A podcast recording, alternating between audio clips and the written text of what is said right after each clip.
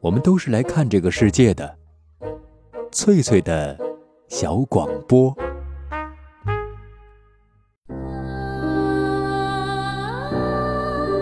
大家好，欢迎收听翠翠的小广播，我是翠翠。本期节目，我们继续欣赏英国作家劳伦斯的长篇小说《查泰莱夫人的情人》。今天播出第十三章。康妮走进家里。克里福德坐在书房，那把旧铜水壶在托盘上冒着热气。我回来迟了吧，克里福德？说着，康妮把采来的花儿放好，然后把茶叶罐儿取来，帽子和披肩都没来得及摘。对不起，不过你怎么不让博尔顿太太给你弄呢？我压根儿没想到这点，克里福德嘲讽地说。我不觉得他在茶桌上做主妇的事情合适。嗯，用茶壶斟茶，这并不见得有多神圣吧？康妮说。克里福德诧异的看了他一眼。你一个下午做什么去了？散步去了，找了个避风的地方坐了会儿。你知道大冬青树还结果子吗？康妮解下披肩，但没有脱帽子，坐下来沏茶。烤面包一定已经软了。他把茶壶套套在茶壶上，站起来找了个玻璃瓶儿。可怜的花儿奄奄欲睡地垂着脑袋。会活过来的，他说着，把瓶子里的花儿端到克里福德面前，让他闻。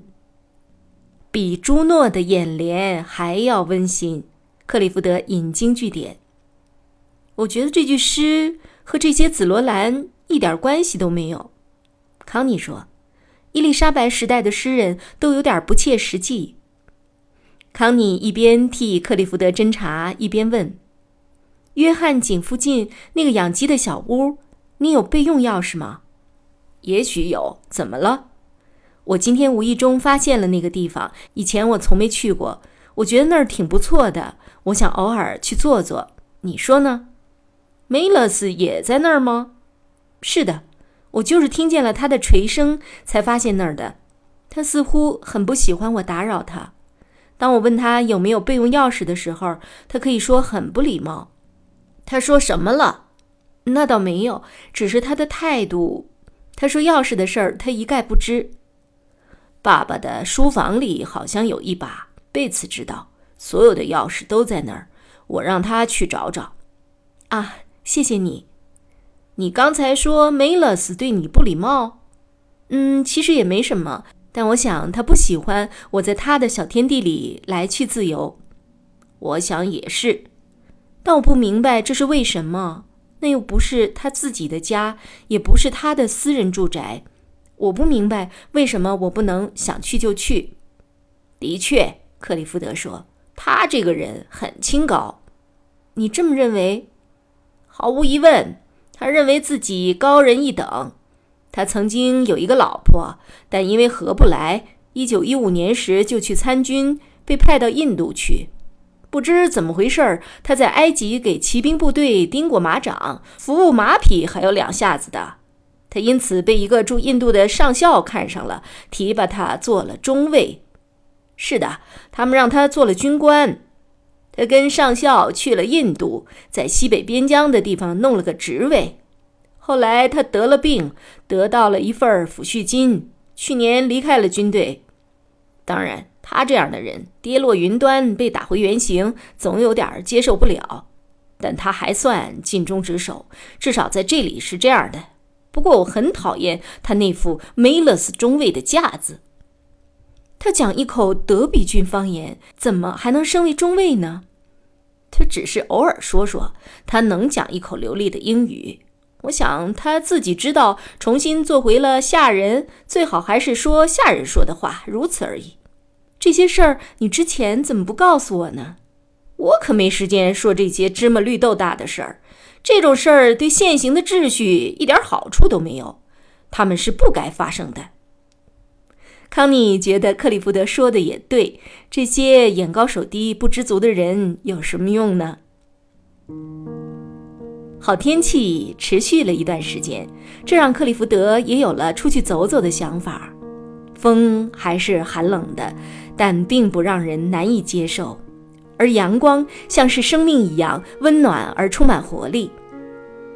真奇怪，康妮说，在一个真正的好天气里，人的感觉就是和平时不一样。平时你会觉得一半儿的空气都毫无生气，人们在吐露空气。你这么认为的？克里福德问道。是的，人们把所有的烦恼、不满、愤怒都呼斥在空气里。这恰恰扼杀了空气里的生机，这是毫无疑问的。也许是空气里的某种东西食了人的生机吧？不，是人类把宇宙给腐蚀了。康妮的语气不容置疑。自我毁灭，克里福德说。轮椅缓缓地前行，榛树丛中挂着淡金色的花儿。有太阳的地方，银莲花盛开着，仿佛在赞美生命的快乐，就像人类赞美它们一样。它们散发着隐约的苹果香味儿。康妮采了一些给克利夫德，他接了过来，怪异地看着他们。你是未被奸污的新娘，静若处子。他又开始引经据典，这些诗用在这些花上，远比用在花瓶上要好。奸污是个丑陋的词，康妮说，只有人类才做这样龌龊的事情。嗯，我不知道蜗牛有没有对他们。蜗牛不过是来结食的，而蜜蜂们从不把它们玷污。康妮对他生起气来。他把每个粉色的梦都变成干巴巴的诗句。紫罗兰是朱诺的眼帘，银莲花是未被奸污的新娘。康妮厌恶这些诗句，总是在他和生命之间立起一道隐形的墙。说到奸污，其实是这些诗句字词玷污了一切，他们吸干了天地万物的精华。和克里福德的这次散步是令人沮丧的。他俩之间有一种剑拔弩张的对视，只是两个人佯装不知，却并不能消除对视隔阂这一客观现实。康妮想用女性本能的原生力将他推开，她想要摆脱他的桎梏，想要摆脱他的意识控制，摆脱他那种没有尽头的自私自恋，只关心自己和自己的诗词字句。天又开始下雨了，但一两天之后，康妮耐不住又出门了。一进树林，便向那小屋走去。虽然在下雨，但天气不太冷。树林在雨中显得静谧神秘，不可琢磨，不那么平易近人了。康妮来到那片空地，此刻没有人，小屋的门是锁着的。他坐在门廊下粗木台阶上，蜷缩起身子来取暖。他静静地坐着，听着淫雨霏霏中飘摇出的似有似无的声音，听着风掠过树梢时鸣出的奇异的口哨，而同时又似乎是没有风的。老橡树默立着，它们苍劲的树干被雨水浸泡成了黑色，圆滚滚的环绕着生命的力量，四面八方地迸发出新生的枝干。地上没什么杂草，有的是些银莲花，还有一两丛不知名的灌木，还有一堆紫色的荆棘。银莲花的绿衣下藏着陈年的黄褐色蕨草。也许这就是个未被奸污的地方，整个世界都被奸污了，这儿未被奸污。有些东西是不可能被奸污的，比如说一听沙丁鱼罐头。很多女人和男人也是的，但是大地雨小了，橡木林也变得明亮起来。康妮想走，却寸步难移。她越来越冷，但心中的怒火燃烧着，氧化出的惰性将她硬生生地拽着，如同瘫痪一样站不起来。被奸污，人怎么会在不被触摸的情况下被奸污呢？是被那些猥琐的字词诗句，是被那些一成不变的观念奸污的。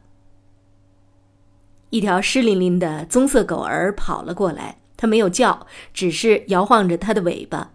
守林人跟在后面，身上披着一件车夫常穿的黑油布雨衣，也湿淋淋的。他的脸有点红。康妮看得出，他发现自己的时候脚步放慢了很多。康妮在门廊下狭小的干地上站起来，男人沉默的敬礼，然后缓缓的走过来。我正要走，康妮说：“您等着进屋吧。”男人问。望着小屋，而不是他。不，我只是在这儿避雨。”康妮镇定的、不卑不亢地说。男人看着他，康妮看上去很冷的样子。克利福德没有备用钥匙吗？没有，不过没关系，我可以坐在门廊下避雨。再见。康妮走开时，男人目不转睛地看着他，然后他掀起外衣，掏出钥匙。您还是把这把钥匙带上吧。回头我换个地方养鸡去，什么意思？康妮站住了。我说我换个地方养鸡。要是您在这儿的话，肯定不希望我在您边上破坏情绪。康妮望着他，从他含糊的口音中听明白了他的意思。康妮不喜欢听他说方言。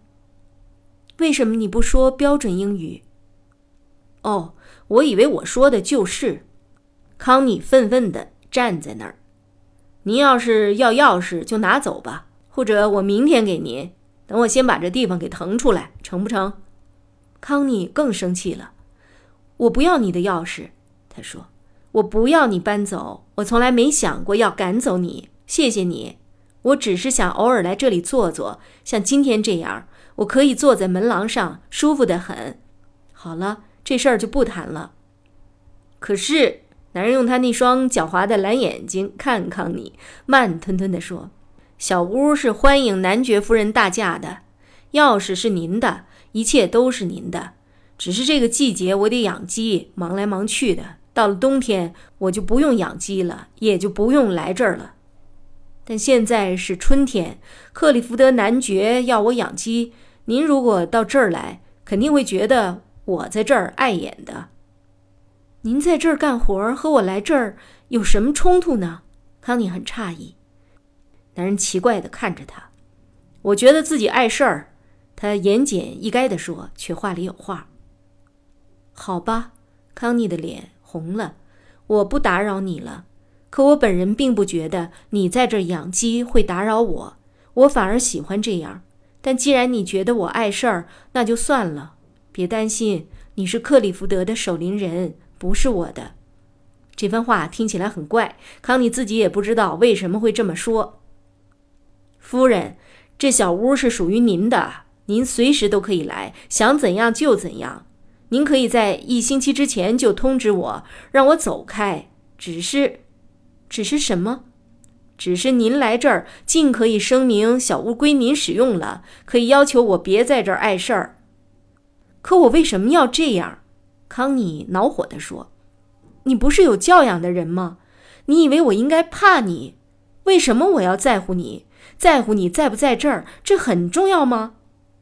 男人看着他，一脸的坏笑：“不重要，男爵夫人，一点儿都不重要。”那么为什么呢？康妮追问。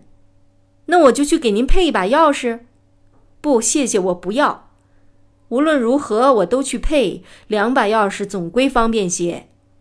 你这样很无理，知道吗？康妮气红了脸。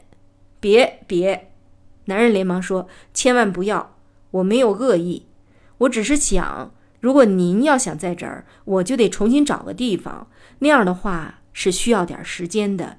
可您没有提前通知我，所以，反正小屋是克里福德男爵的，一切也都听您的，随您高兴。”只要您不觉得我在这转来转去碍眼就成了。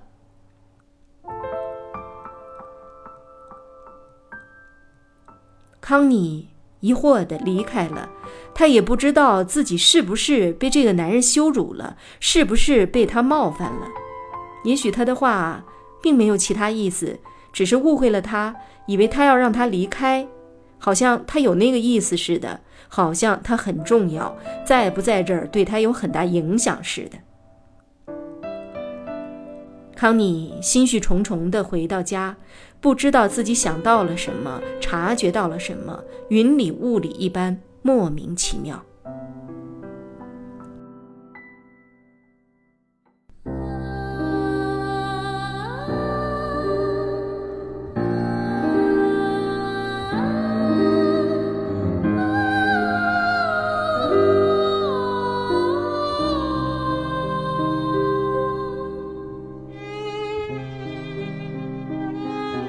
以上播出的是长篇小说《查泰莱夫人的情人》第十三章，作者劳伦斯，翻译雍穆贝勒。